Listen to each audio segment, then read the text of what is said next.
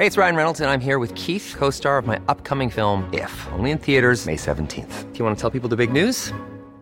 All right, I'll do. Sign up now and you'll get unlimited for $15 a month in six months of Paramount Plus Essential Plan on us. Mintmobile.com slash switch. Upfront payment of $45 equivalent to $15 per month. Unlimited over 40 gigabytes per month. Face lower speeds. Videos at 480p. Active Mint customers by 531.24 get six months of Paramount Plus Essential Plan. Auto renews after six months. Offer ends May 31st, 2024. Separate Paramount Plus registration required. Terms and conditions apply if rated PG.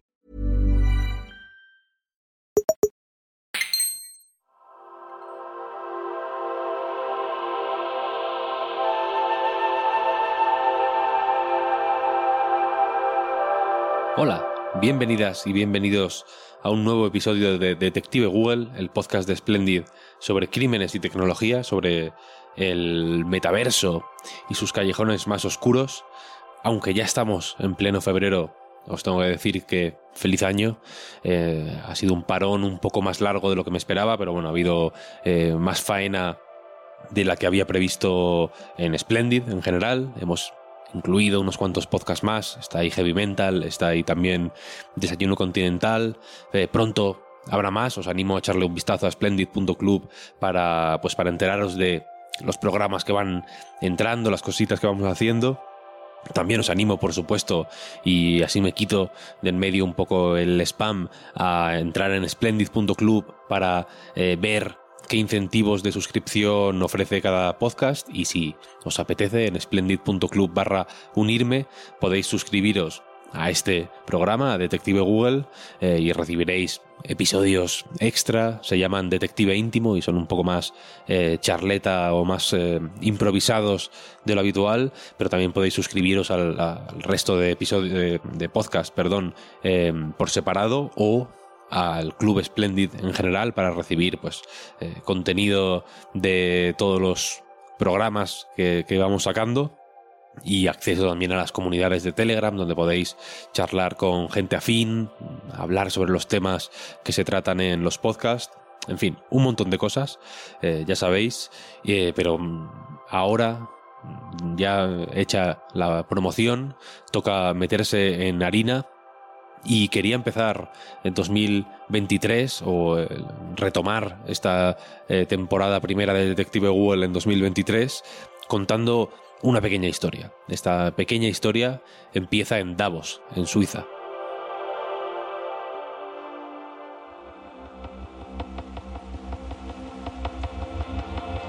El mes pasado se celebró la tradicional reunión anual del Foro Económico Mundial, ese encuentro eh, en el que líderes empresariales, políticos, intelectuales se juntan en Davos, en Suiza, para hablar sobre los problemas y desafíos a los que se enfrenta nuestro mundo. Este año, como no podía ser de otra forma, supongo, hubo tres temas dominantes. Por un lado, pues estuvo, eh, como es obvio, la guerra en Ucrania. Por otro, el cambio, el cambio climático y por último, y seguramente relacionado con los dos primeros, la posibilidad de una recesión violenta y que afecte a todo el planeta, ¿no? Una recesión global. El contexto era perfecto para un Davos pesimista, por mucho que la economía esté apretando un poquito menos de lo que, de lo que se anticipaba el año pasado. Y también es un contexto en el que la mayoría de otros asuntos corren el riesgo de resultar pues frívolos o, radicalmente secundarios. El mundo está en llamas al fin y al cabo, ¿no? No resulta casi sucio perder el tiempo hablando del metaverso cuando no tenemos claro ni siquiera si vamos a poder encender un ordenador de aquí a unos años. En Davos se habló sobre el futuro cercano, sobre el futuro algo más lejano, en fin, lo que puede pasar de aquí a dos años o de aquí a diez años. De eso va el, Global Risks Report, el informe eh, global de riesgos globales de 2023 que salió de esta reunión anual y donde se pues explican y exponen algunos de los riesgos a los que se enfrenta el mundo eh, pues eso a, corto y medio plazo no tanto a corto como a medio plazo los riesgos que localiza eh, que identifica el Foro Económico Mundial van en la misma dirección. El aumento crítico del coste de la vida los desastres naturales por fenómenos climáticos extremos o la falta de cohesión social eh, por culpa de la, de la polarización. También se habla de un boom del cibercrimen y de la ciberinseguridad eh, más grave cuanto más avanzados son los datos que decidimos compartir con las empresas que nos, que nos ofrecen servicios en Internet. Dice mm, este informe que el sector tecnológico estará entre los objetivos centrales de las políticas industriales más fuertes y de una intervención estatal eh, más amplia. Estoy traduciendo así un poco a, salto de mata y que el ritmo de desarrollo de estas de tecnologías como la IA, la computación cuántica, la biotecnología, etcétera, eh, pues será impulsada tanto por la ayuda y pues, las subvenciones estatales, vaya, eh, como por la inversión privada. Estas tecnologías lo que harán, dice el informe, es que los países que puedan eh, permitírselo tengan acceso a soluciones al menos parciales para algunas de las crisis eh, pues que más emergentes, las que más cerca de afectarnos directamente están, pero los que no puedan pues eh, permitírselo no tendrán acceso a estas eh, a estos eh, estas soluciones parciales insiste el, informe a pues a los a la crisis climática, a los riesgos para la salud que puede conllevar esta crisis climática, etcétera, y de ese modo la, la desigualdad y global crecerá. En todas las economías, dice el informe, estas tecnologías también conllevan riesgos, desde el aumento en la desinformación hasta eh, pues una rotación inmanejablemente rápida, eh, dice, en los en ciertos eh, trabajos que pues, se verán afectados por los ciertos avances tecnológicos, ¿no? Y habrá pues unos periodos al menos temporales de, desestabilidad, pues que sin duda afectarán a, la mayoría de países. En medio de este panorama, que desde luego no es eh, muy halagüeño, no es una. Em, la mayoría de temas, de grandes temas de Davos, desde luego han girado eh, alrededor de. Pues en fin, asuntos no particularmente agradables, pero ya digo, en medio de todos ellos, el metaverso eh, ha estado bastante más presente de lo que quizá uno eh, podría esperar, ¿no? Ya el año pasado se integró el metaverso en las conversaciones de Davos y este año la cosa ha seguido eh, adelante e incluso Neil Stephenson, que es el autor de, de Snow Crash, la novela, recordemos, ¿no? de la que sale el término metaverso. Eh, Neil Stephenson estuvo en Davos eh, hablando pues con otros, eh, con altos ejecutivos y con personas del mundo de la tecnología sobre hacia dónde debería ir el metaverso. Y bueno, no creo que dijera nada pues que, que sea particularmente revolucionario. Por ejemplo, se refirió al metaverso como una cosa pues eh, que todavía está en, su, una fase germinal, ¿no? Em, está em, emergiendo, eh, aunque reconoce que le sigue fascinando el hecho de que de que con nuestras pantallas actuales 2D, mm, ¿no? Las pantallas de nuestros móviles, de nuestros ordenadores y utilizando eh, las, las, teclas WASD. La, gente que tenga relación con los videojuegos seguramente reconocerá estas teclas WASD como las que se usan para, ¿no? para moverse en, los shooters en primera persona, por ejemplo, para mover a nuestro avatar en lugar de, las flechas. Eh, pues, como decía, se, maravilla de que con estas cosas tan rudimentarias que, pues, que vienen de lo que él llamó eh, teclados, eh, o sea, máquinas de escribir victorianas, ¿no? Teclados de máquinas de escribir victoriana la gente pueda, eh, utilizando estas cosas tan rudimentarias, tener un nivel de inmersión tan alto en, un videojuego, por ejemplo, ¿no? Eh, habló de una serie de cuestiones relacionadas con la eh, a la que aún todavía no hemos llegado para que, por ejemplo, mover objetos virtuales de un mundo virtual a otro sea una realidad, sea algo posible, algo que ahora eh, pues es eh, no, no, voy a decir totalmente imposible porque entre, yo qué sé, entre productos de una misma compañía quizá pudiera darse el caso forzando un poco la máquina, pero ahora mismo desde luego no hay estándares ni, ni está la cosa montada para que exista esa...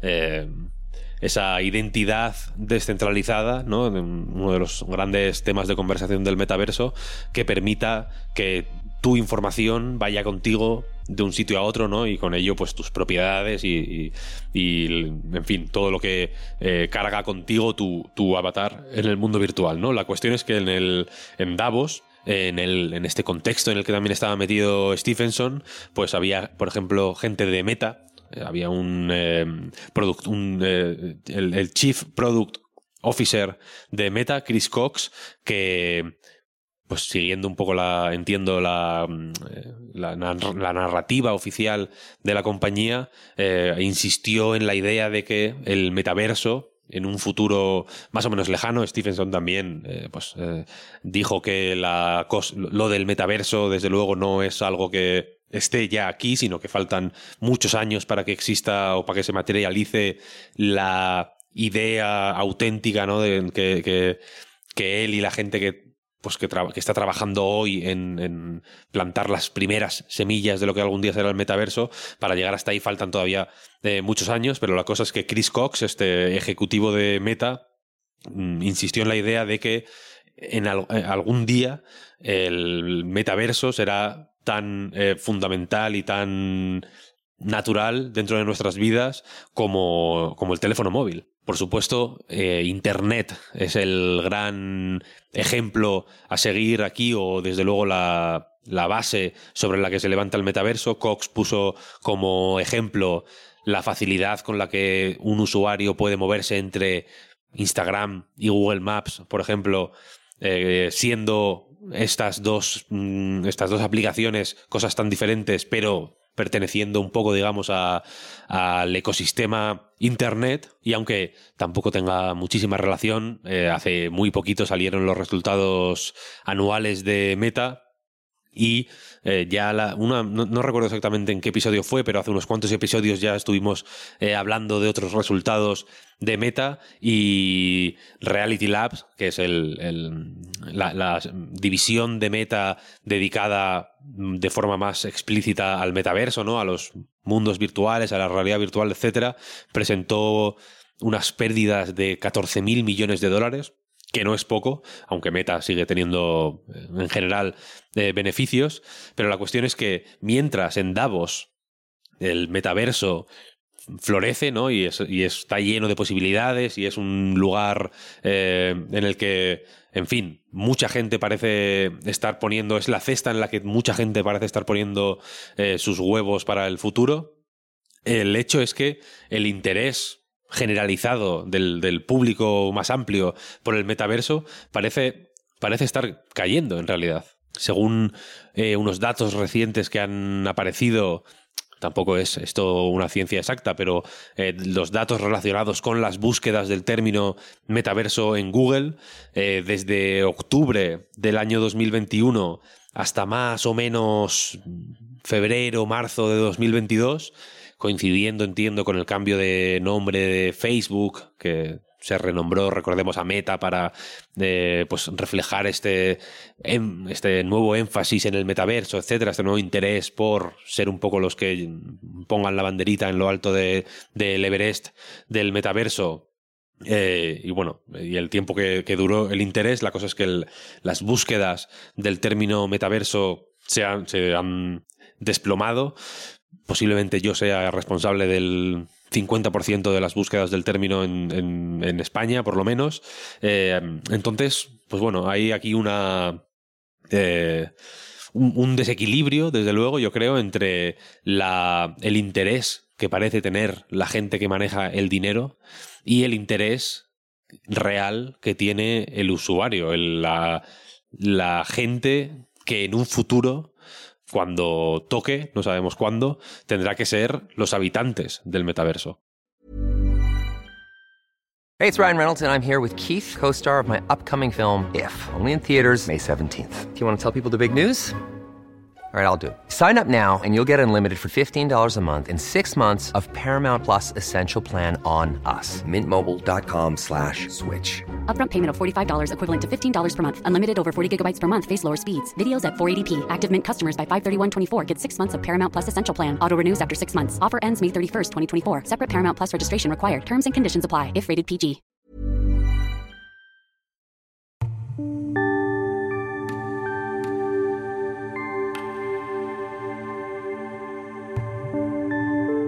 La segunda parte de esta historia eh, tiene lugar en la web del Foro Económico Mundial, el organismo que eh, organiza esta reunión anual en Davos. La web del Foro Económico Mundial está llena de artículos que hablan sobre los temas que se tratan en el encuentro anual, desde la importancia de la gestión sostenible de los bosques hasta el mismo metaverso, como decía antes. Documentándome para este capítulo, leí unos cuantos de los artículos en los que se hablaba sobre la relevancia y las posibilidades de este nuevo Internet, algunos de estos artículos que están publicados en la web del Foro Económico Mundial. Y en la web, en la sección de su web eh, dedicada específicamente al metaverso, se puede leer lo siguiente. Lanzada en la reunión anual de Davos 2022, definir y construir el metaverso, que es, el nombre de la, pues de la sección, digamos, dedicada a este asunto, es la principal iniciativa de múltiples partes interesadas del mundo para desarrollar y compartir estrategias factibles para crear y gobernar el metaverso. Leyendo estos artículos, cuando estaba leyendo estos artículos, noté que muchos estaban escritos con un estilo blando e impersonal, tan correcto como imagino que es de rigor en una web como la del Foro Económico Mundial y, quizá un poquito más, quizá un poquito demasiado correctos. Eran el tipo de artículos fofos que me espero encontrar cuando hago clic, si lo hiciera, en los enlaces relacionados publicitarios que ya son estándar en la inmensa mayoría de webs, estos que están, ya sabéis de lo que hablo, ¿no? Cuando llegas al final del artículo y normalmente antes de la sección de comentarios, ¿no? Hay eh, una colección bastante gigante en algunos casos de links a webs absolutamente desconocidas con titulares rocambolescos e imágenes eh, súper llamativas sobre, yo que sé, cinco famosos que no te podrás creer cómo están en la actualidad, ¿no? El cuarto te sorprenderá. O, o, sobre dietas milagrosas que los médicos no quieren que conozcas, ¿no? Eh, mm, estos artículos los de la web de Davos, quiero decir, del Foro Económico Mundial, perdón, eh, son, es, están escritos con una higiene de cirujano realmente y tienen mucha presencia en ellos los temas pues eh, más políticamente correctos sabemos que entre las empresas gigantescas que son el centro de atención en Davos la desigualdad salarial es más pronunciada que en ningún otro sitio ¿no? en las empresas del Fortune 500 hay eh, es donde más distancia hay entre lo que cobra un empleado normal y lo que cobran los CEOs, ¿no? Eh, de estos CEOs, de hecho, solo el 9% eh, son mujeres, por poner un ejemplo, ¿no? Pero en la web del Foro Económico Mundial se insiste una y otra vez, ¿no? En la gravedad de la creciente desigualdad del mundo post-COVID, en la importancia de tener en cuenta a las poblaciones indígenas para diseñar estrategias medioambientales, ¿no? Que sean, eh, pues que tengan en cuenta los territorios en los que en los que viven y en los que han vivido siempre estas poblaciones indígenas, ¿no? También eh, se habla sobre cómo conseguir que el porcentaje de mujeres en, puestos más altos de las empresas crezca. En fin, son temas importantes, por supuesto, a mí me lo parecen por lo menos, pero a mí por lo menos me dio algo de pudor verlos en la web del Foro Económico Mundial, porque aunque, aunque en realidad, bueno, si lo pienso, no es un mal sitio en el que dar visibilidad a estos asuntos, ¿no? Pero aún así el tono de los artículos me provocó una sensación incómoda, casi una náusea, porque eh, leyendo los artículos pensaba que estos temas, en realidad tan importantes, quizá eh, merecieran ser tratados, mm, no sé, con más pasión, con más urgencia, ¿no? Con un poco más de sangre en las venas, en vez de diseccionarlos para hacerlos digeribles para el público objetivo de la web del Foro Económico Mundial, que eh, la verdad es que no termino de saber qué tipo de persona es, pero bueno, ese es, otro, ese es otro asunto. La cuestión es que empecé a fantasear con una idea. ¿Y si la web del Foro Económico Mundial en realidad la escribe una IA? Sabemos ya que ChatGPT tiene fluidez suficiente como para ser un problema incluso para, para, los profesores, ¿no? Porque ahora se tienen que preocupar también por saber si las redacciones, ¿no? Y los essays, los, estos ensayos que en Estados Unidos sobre todo son tan populares, los ha escrito el alumno o los ha escrito realmente eh, ChatGPT, ¿no? Eh, así que, pues bueno, teniendo esto en mente, no me pareció imposible que con más o menos ayuda humana, ¿no? Con, haciendo los retoques eh, que haga falta después de la escritura básica de ChatGPT, pues estos contenidos los produjera una inteligencia artificial en vez de eh, pues un equipo de redacción y, y de colaboradores, ¿no? Tan bien nutrido como el que parece tener esta web del Foro Económico Mundial. Así que la cosa es que me decidí meter en un artículo que estaba en portada, se titulaba Leadership in Tech, Here are four pathways to getting more women to the top. Eh, liderazgo en tecnología. Eh, estos son eh, cuatro caminos para conseguir que más mujeres lleguen a lo más alto, porque me pareció que era un tipo de tema políticamente correcto y del que, pues en fin, solo se podría quejar o, poner pegas un, un sociópata, pero que aún así da un poco de rabia, ¿no? Por, por muy de acuerdo que estés con lo que propone, da un poco de rabia verlo en, este contexto del Foro Económico Mundial al final, ¿no? Copié la URL y busqué en, Google una de estas herramientas que te permiten detectar eh, con qué porcentaje de probabilidades un texto está escrito por un humano o por, o por una IA, ¿no? Encontré una, writer.com, no tengo ninguna preferencia, la verdad, por esta herramienta, simplemente me salió en Google la primera y metí la URL ahí. Y cuando terminó de analizar el contenido, eh, la web, esta, esta web writer.com determinó que había un 94% de probabilidades de que fuera comillas, contenido generado por un humano, cierro comillas, ¿no? En la web aparecía en verde el resultado como en plan buena, buena noticia, ¿no? Y ponía looking great, ¿no? Eh, tiene buena pinta. Eh, la cuestión es que de ese porcentaje lo que me perturbó no fue que fuera un 94%, que no está mal, sino que me perturbó el 6% de posibilidades de que no estuviera escrito por un humano, ¿no? Eh, me perturbó la posibilidad de que, eh, o, el hecho de, que, de no poder estar seguro al 100% de que ese texto lo había escrito o no, una, de si ese texto lo había escrito o no una máquina, vaya. Eh, pensé, mientras eh, le daba vueltas a todo este asunto, cómo carajo tenía que ser un artículo para que fuera detectado como 50% humano, 50% IA, que aspecto tenía que tener, cómo se tenía que leer, ¿no? Aquello. Em, pensando en cómo interpretar toda esta información, se me ocurrió hacer el experimento a la inversa, ¿no? Se me ocurrió pedirle a ChatGPT que escribiera un artículo con el mismo título del, que el del Foro Económico Mundial, eh, con la misma extensión, eran, creo recordar, 1300 palabras, y para guiar un poco a la máquina o para que pues intentar coger el cauce de ese río eh, incontrolable que es la IA y, llevarlo un poquito en la dirección correcta, eh, le pedí que la frase con la que empezara el artículo fuera la misma con la que empezaba el artículo del Foro Económico Mundial. ¿no? Durante un minutito estuve viendo cómo ChatGPT escribía su, su artículo iba apareciendo delante de mis ojos, estuvo escribiendo durante un minuto y pico y, en fin, al final terminó creando un artículo blando, un artículo más o menos genérico, con información un poco de marca blanca, actualizada solo a medias, ¿no? Recordemos que ChatGPT eh, solo llega hasta verano de 2021. De verano de 2021 en adelante no sabe, no sabe nada, ¿no? En realidad.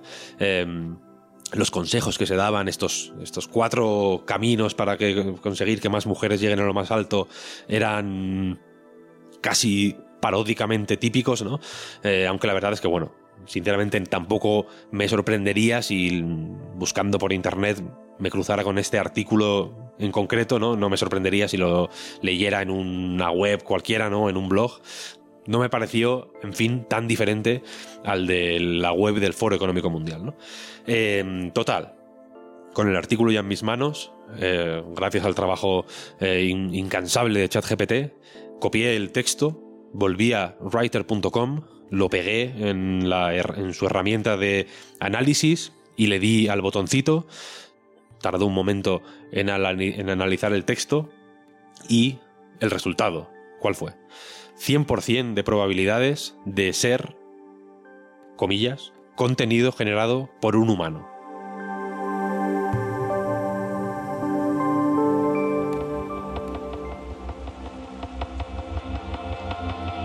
Esta historia, como todas las historias, pues es un poco capciosa, pero la cuestión es que me hizo pensar de nuevo en una cosa que estuve hablando hace no mucho también en el en este podcast, en Detective Google, eh, que tenía que ver con pues, la posibilidad de que muchos contenidos de Internet, como ocurre ya de hecho, eh, no estén firmados por un humano, sino que tengan en realidad la firma de una, de una máquina. Me resultó en fin, eh, simplemente fascinante que una herramienta diseñada específicamente, una herramienta pensada para escritores, eh, diseñada específicamente para saber si un texto eh, tenía procedencia humana o no, no fuera capaz de discernir entre un artículo escrito por un humano y uno escrito por una máquina. Y, y yendo más allá, que el artículo del humano eh, fuera el que más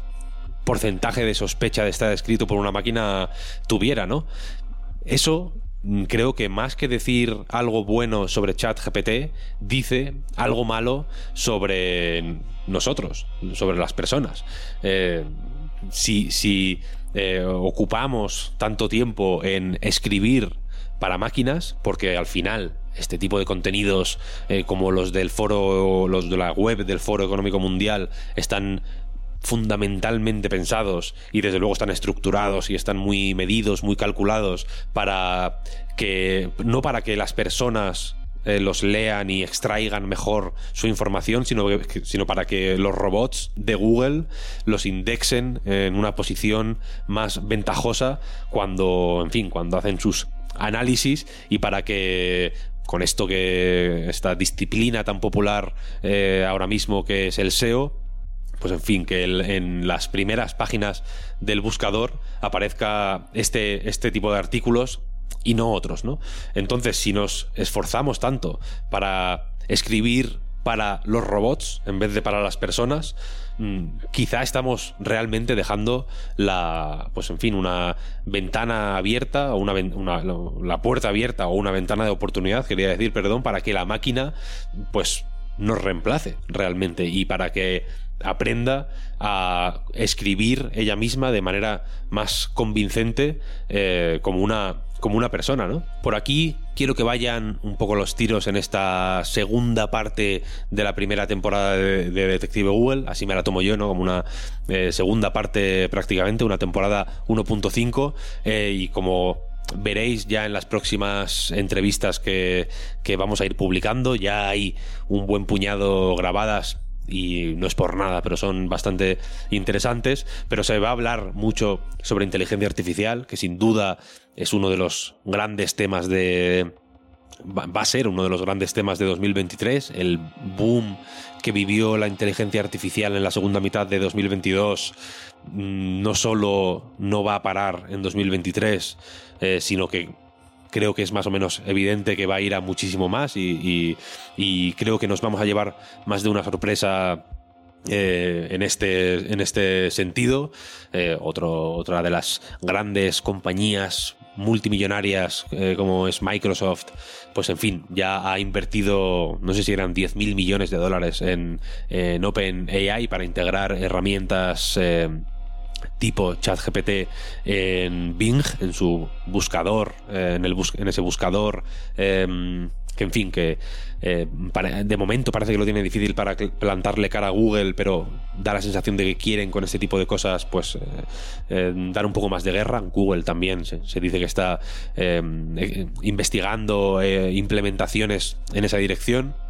Pero en fin, la cosa es que también vamos a hablar sobre precisamente en qué medida tenemos que tener realmente miedo a que, una, a que las máquinas nos reemplacen o reemplacen ciertos trabajos y en qué medida en realidad podemos eh, pensar en estas máquinas como herramientas, en realidad, en una inteligencia artificial, no como una eh, máquina creadora, sino simplemente como una herramienta que apoye cierto tipo de procesos que hasta ahora han dependido de, pues, en fin, del esfuerzo de la inteligencia humana eh, y que quizá puedan simplemente hacer un poco de muleta o de o de apoyo para ciertos procesos que en algunos casos, como a la hora de escribir este, este artículo eh, de esta historieta que he contado, pues son más o menos tontos, eh, en otros son un poco más serios, pero tampoco son eh, cuestiones de vida o muerte. Estoy pensando, por ejemplo, en, yo que sé, Midjourney o Stable Diffusion, estas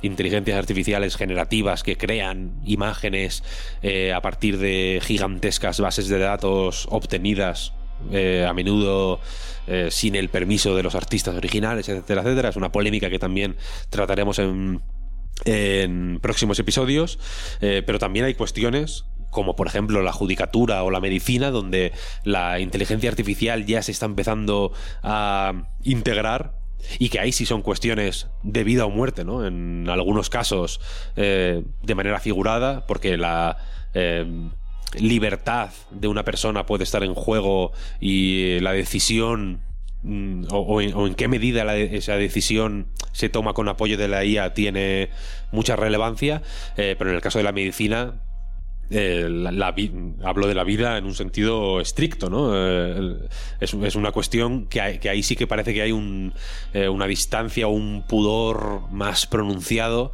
a la hora de integrar inteligencias artificiales o de delegar ciertas tareas a inteligencias artificiales porque no son humanos y porque eh, la cuestión de a quién se responsabiliza si algo sale mal parece más difícil de discernir, ¿no? También vamos a hablar, eh, ya veréis en una, entrevista eh, muy interesante que espero que dé forma a un episodio, en fin, que esté, que esté a la altura sobre qué es realmente el metaverso, sobre el metaverso como invención, como narración, como como historia, como plataforma para historias.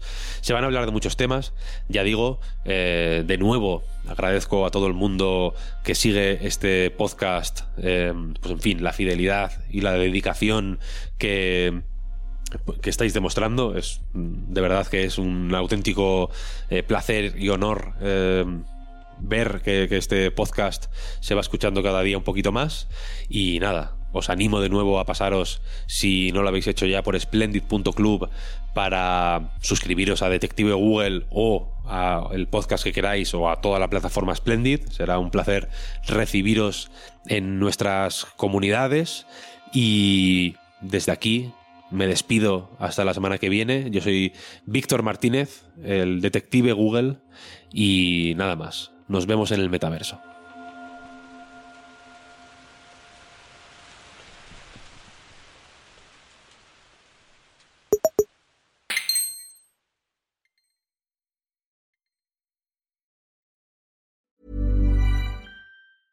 Hey, it's Danny Pellegrino from Everything Iconic.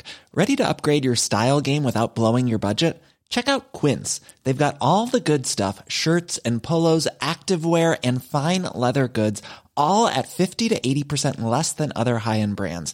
And the best part? They're all about safe, ethical, and responsible manufacturing. Get that luxury vibe without the luxury price tag. Hit up quince.com slash upgrade for free shipping and 365 day returns on your next order. That's quince.com slash upgrade.